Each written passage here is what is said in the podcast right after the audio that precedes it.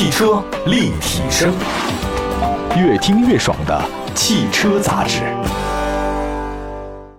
欢迎大家关注本期的汽车立体声啊！今天呢，跟大家说一个行走的艺术品，工业艺术品啊，这大家都明白的，说的就是汽车了。保时捷呢，新一代的911家族992迎来了最后一位成员911 Targa。911 Targa 呢，延续了标志性的它那 B 柱的银色防滚架，侧面写一个 Targa，真是好看极了。今天我们说的这个算豪车吗？绝对算豪车了，因为它已经卖到一百多万了吧，一百三十几万左右啊。我觉得超过五十万以上的车型，这个车都算豪车了。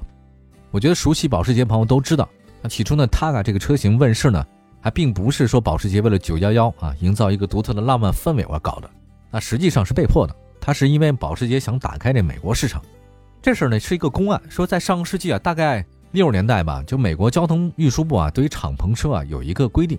因为当时很多人开车比较狂野，结果发现那个敞篷车啊，如果有翻滚，对成员的安全保护呢，这个不足。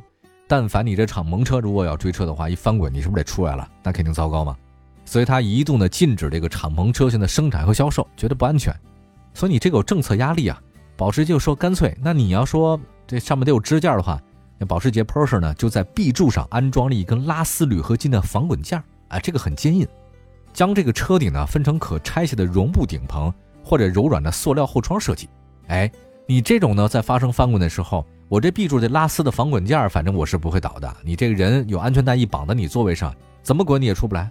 于是呢，这个保时捷911 Targa 就此问世了，也算是阴差阳错吧。当然，这也有很多的小插曲啊。第一代那个911啊，其实沿用了很多保时捷356的技术，对吧？采用了一台后置风冷水平对置发动机。你要是这种后置的风冷水平对置发动机。那你按照这个欧洲人的喜好，你只有做成 A 柱的全敞篷车了，对吧？你这发动机放在后面，你就出现什么呢？因为你后面是敞篷嘛，你得放棚子呀，开启的顶棚没处收纳的一种窘境，没辙了。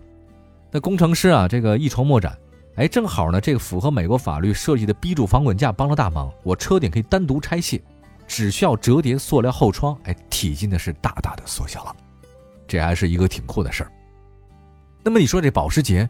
为什么把它叫做 Targa 呢？叫 T A R G A，这还真不是英语，意大利语啊，意大利语就拉丁语过来的吧。这 Targa 呢，代表的是用汽车进行长距离的拉力赛。在一九零六年的时候呢，有个叫温森佐的一个哥们儿，他是富豪啊。那个时代的这个意大利富豪们就是开始比赛嘛，他动手能力很强，在西西里岛上创造了一个世界上很古老的汽车赛事，叫做 Targa Floria，就是 Targa 拉力赛。车手们啊，就需要在西西里的这个地方呢，叫圣塞尔瓦多山的崎岖山路上，开一个长距离拉力赛。这个呢，对车辆的工艺来讲呢，是个挑战。于是呢，保时捷就把他们这款敞篷跑车定名为 Targa，就纪念他们在这个赛事当中所取得的一个成功。现在我们说西西里岛啊，觉得好像是美丽的传说，但实际上呢，现在西西里岛真的也是很萧条。我前两天看他们那个消息说，在那个岛上啊，某些小镇一欧元买一栋小别墅。啊，一欧元卖房子，当然也有的是一欧元起拍，也有的是一欧元就卖给你了。反正很多人去买去。一个城镇啊，十块钱你买一套大房子，你说这地儿得萧条到什么地儿啊？对吧？我们来看一下这个车哈，说这个第一代的保时捷911 Targa，一九六五年的时候，第一代保时捷911的 Targa 呢在法兰克福车展亮相。那在设计上呢，它跟硬顶版的如出一辙。它那个大灯啊叫青蛙眼，五筒仪表盘一应俱全。其实这五桶仪表盘，我特希望大家关注一下。就保时捷的内饰啊，这么多年它就不变，它外形的变化也不是很大啊，它内饰永远是五桶型的。别人那个电脑的互动屏幕啊，那都是大 pad 了，这个呢就离一个 Kindle 大不了多少。别人那都是液晶的了，我这边呢还是半拉液晶啊，半拉仪表盘。这个你说是传统吧，也是传统，但是我觉得开这车的人好像也不太在乎这个啊。那第一代的这个保时捷动力上呢，搭载2.0升六缸的后置空冷水平对着发动机。匹配的是五速密齿比的手动变速箱，零百加速在一九六五年它就能达到九点一秒，最高时速呢两百一十公里，这在当时啊已经是性能强者的表现了。就在今天的话呢，这个也不落后啊。一九六七年，这保时捷 91Targa 的车型呢开始提供了定制后窗材质，我这个就给你有塑料后窗没问题，但是你要想给我来个全透明玻璃也可以啊，这个叫高端定制嘛，高定。一年以后啊，一九六八年。九幺幺 Targa 索性将玻璃后窗打造成标配，一直延续到一九九三年。一九七二年，九幺幺 Targa 的风冷发动机所输出的排量到二点四了。这车啊，真的是不太重，也很小。但你想想看啊，我这个排量二点四，你说这个动力得多钦佩啊啊，这个咋澎湃？那尽管保时捷大家都说它后排那发动机那排气管的声音不好听啊，啪啦啪啦的，不太浑厚啊，但是它就这样，对吧？那第二代呢，这911 Targa 这个车呢，是一九七六年到一九八九年哈。一九七六年，保时捷911 Targa 迎来了首次换代，整体造型没有明显的变化，前后保险杠及大灯呢经过了重新的设计，下保险杠呢让整体视觉呢贴近地面了，就有点贴地的感觉。现在我们很多汽车的造型设计了连贯式的车后尾灯。实际上，保时捷在一九七六年它就已经这么干了，连贯式的后尾灯。此外呢，九幺 Targa 的 B 柱防滚架呢，开始用银色和黑色两种拉丝铝合金防滚架，你可以选择。但是我觉得你要是选这车，一定要选银色的啊，因为银色是标志性的一个东西，就是银色的防滚架。九幺幺 Targa 用黑色的还真不太多哈。那么在动力配置上呢，九幺幺 Targa 用了九幺幺车系里面最新的三点零升水平对置六缸，百公里加速六点一秒。匹配了四档和五档手动变速箱及三档 Sportmatic 的变速箱，比较先进一点的啊。那么，一九八五年搭载三点三升水平对置六缸的发动机的九幺 Targa 横空出世，最大功率是三百匹马力，妥妥的一个敞篷性能车呀。就这个车太少了。同样的是保时捷九幺，你要有一九八五年的这款，三点三升水平对置发动机的，这个在拍卖市场上那真的是只要你来一辆就拍走一辆。因为国外的老爷车收藏啊，真的很有气候啊。一九八八年，为了纪念保时捷911诞生二十五周年，那保时捷开始在911全系车型当中提供四驱。这一代应该算是在保时捷911 Targa 里面算是寿命最长的，在市场里卖了十四年，直到一九八九年才开始换代。一九八九年到一九九五年，第三代911开始了。当然，这个时候呢，保时捷呢换了底盘了，这代车型呢不叫911了，叫964系列。啊，那整个那个保险杠和车身呢融为了一体，B 柱防滚件还有标志性的东西是没有改变的啊。就是我也挺奇怪的，保时捷的车型换代周期啊特别的诡异啊，就毫无规律可言。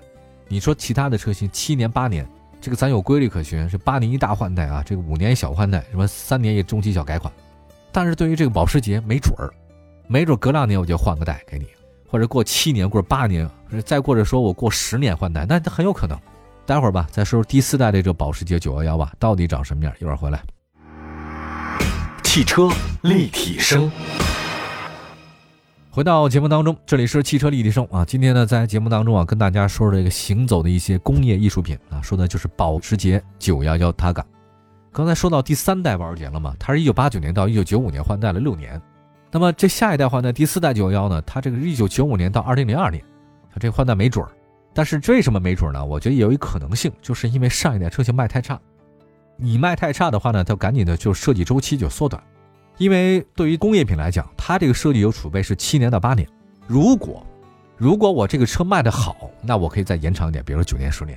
如果我这台车卖的不太好，我缩短到五年。那个时代是这样的，因为汽车生产周期极为长，它整个配套的工厂设计理念是极为复杂的，不像现在，因为有电脑啊，有各种配套厂家。啊，包括新势力造车呢，也是比较快的啊，这个组合的也比较好，就行业细分了。那个时候行业没有那么多细分的，所以现在更新汽车的换代周期啊，我大概在几年前认为是三年或者五年，但最近这些年发现错了，基本上可能半年我就马上推出一个新的车型，一年我推出三个车型是很有可能的，这三年这个车可能都没了，所以现在这个更新速度实在是太快了，大家什么都行提速啊，好吧，再说一下第四代这个 Targa。由于第三代 Targa 的卖的不太好啊，所以呢，这个第四代 Targa 的话呢，就赶紧吹出来了。这次换代的 Targa 好像变了一点味儿啊，比如说 B 柱的这种防滚架和拆卸的顶棚被取消了，取之来的是全景天窗。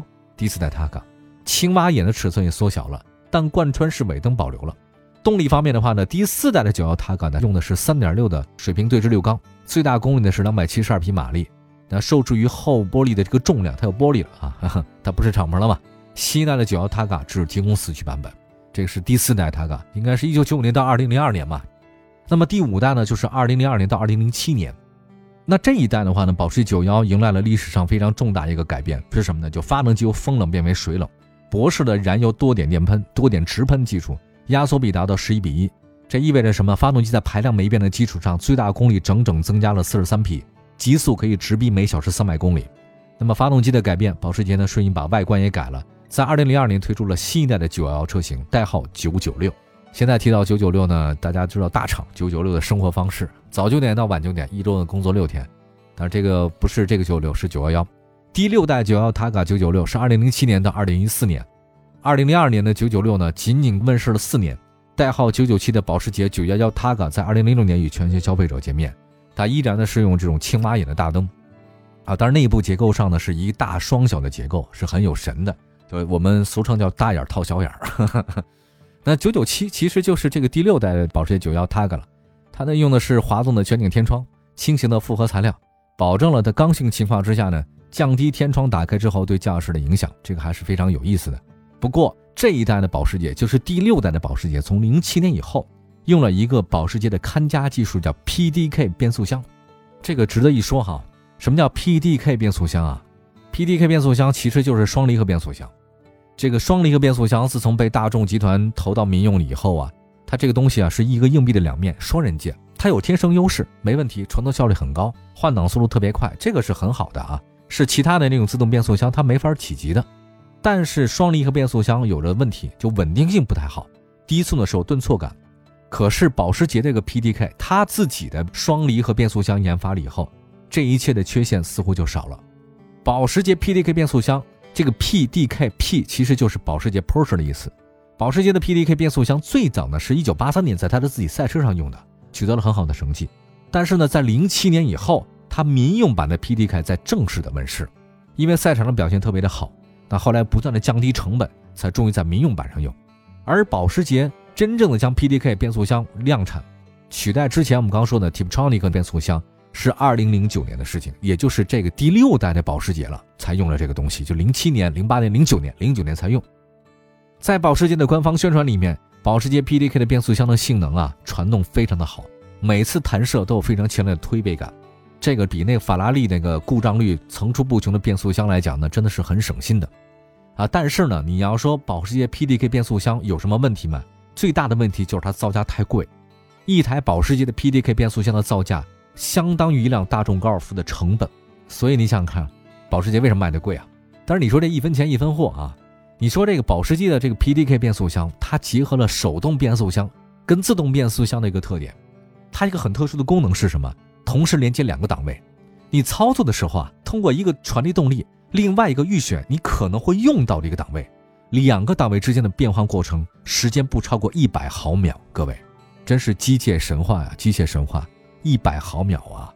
这种设计的太有优越性了。你换挡的过程当中没有任何动力的损失，这个在拉力赛当中的是多零点一秒都是胜利。那么，当保时捷刚刚推出 BDK 变速箱的时候，同样车型，你搭载 2.0T 四缸水平对置发动机的718 Cayman，手动变速箱版本零百加速5.4秒，PDK 版本的话呢4.9秒。如果你选了保时捷套件，可以再提升0.2秒，达到破百4.7秒。你就知道 PDK 变速箱是非常强的。OK，这是第六代，那么再说第七代吧。2014年，第七代的保时捷9月 Targa 的换装上市啊，还是银色的 B 柱防滚架啊，还是绒布的顶棚啊，这个非常漂亮。那 C 柱呢依然没有，那这次的顶棚呢不需要人工收纳了，因为保时捷呢在后置发动机的上方设计了一块小平台，哎，只要你轻按电子开关，车顶呢就自动收折到小平台里面了。美中不足的是呢，这后尾窗的抬起重量限制，你只能在静止的情况下关窗户，也不可能一边开一边弄。你比如说你开着开着，忽然觉得风大，我想把这个顶棚关上，这个是不可能的。那么第七代保时捷 U-Tag 呢，在外观细节方面呢，进行了与时俱进的修改和调整啊。青蛙眼的大灯换成了 LED，雾灯的嵌入前导流板啊，整体更具美感。尾部大灯变得非常的修长，更加灵动。而且呢，911TAG 在轴距方面整整比上代车型啊提升了大概十公分，达到二四五零。其实说起来啊，这个保时捷啊，在二零一五年啊，它还为了纪念 TAG 汽车诞生五十周年，推出了高性能的一种版本，百公里加速呢，就是刚才说的，只需要四点二秒。后来呢，我觉得保时捷想向世界证明啊，去除了车顶的全景玻璃啊，我也是一个真正的性能跑车。那么第八代 Targa 是什么？大概这隔上一代第七代呢，已经大概六年时间了。你现在再回想看911系列整个 Targa 车型还是很漂亮的。保时捷911 Targa 第八代 Targa 呢是活动软顶，B 柱银色的防滚架，环绕式的后尾窗一个不落。而且呢，这个改变之处呢，增加了一个更加大功率的软顶的敞篷电机。整个开闭棚如丝滑般的柔顺，这个确实是很优雅一件事儿。那九幺幺 Targa 最核心的车身刚性也很好，那完全的车身覆盖件是铝合金，刚性很强，还能减重啊。这一举两得。那么说起来的话呢，其实就如果大家对保时捷不是很了解，你很难看出来就前后两代保时捷之间的不太一样，尤其是 Targa 这个车型，你第七代、第八代你分不清楚，但是你第六代跟第八代是能隔代分清楚的。这毋庸置疑啊，保时捷的经典形象真的是车坛的常青树。但是我觉得九幺幺是常青树，但是塔卡这个车型，我觉得算是常青树里面比较曲直啊，但是很漂亮那个质感。几十年不变啊，内饰别人都液晶了，您这还物理按键的。但是我觉得开这个车的人开的应该不是新潮，开的是那种感觉。好，感谢大家关注本期的汽车立体声，我们下次节目再见，拜拜。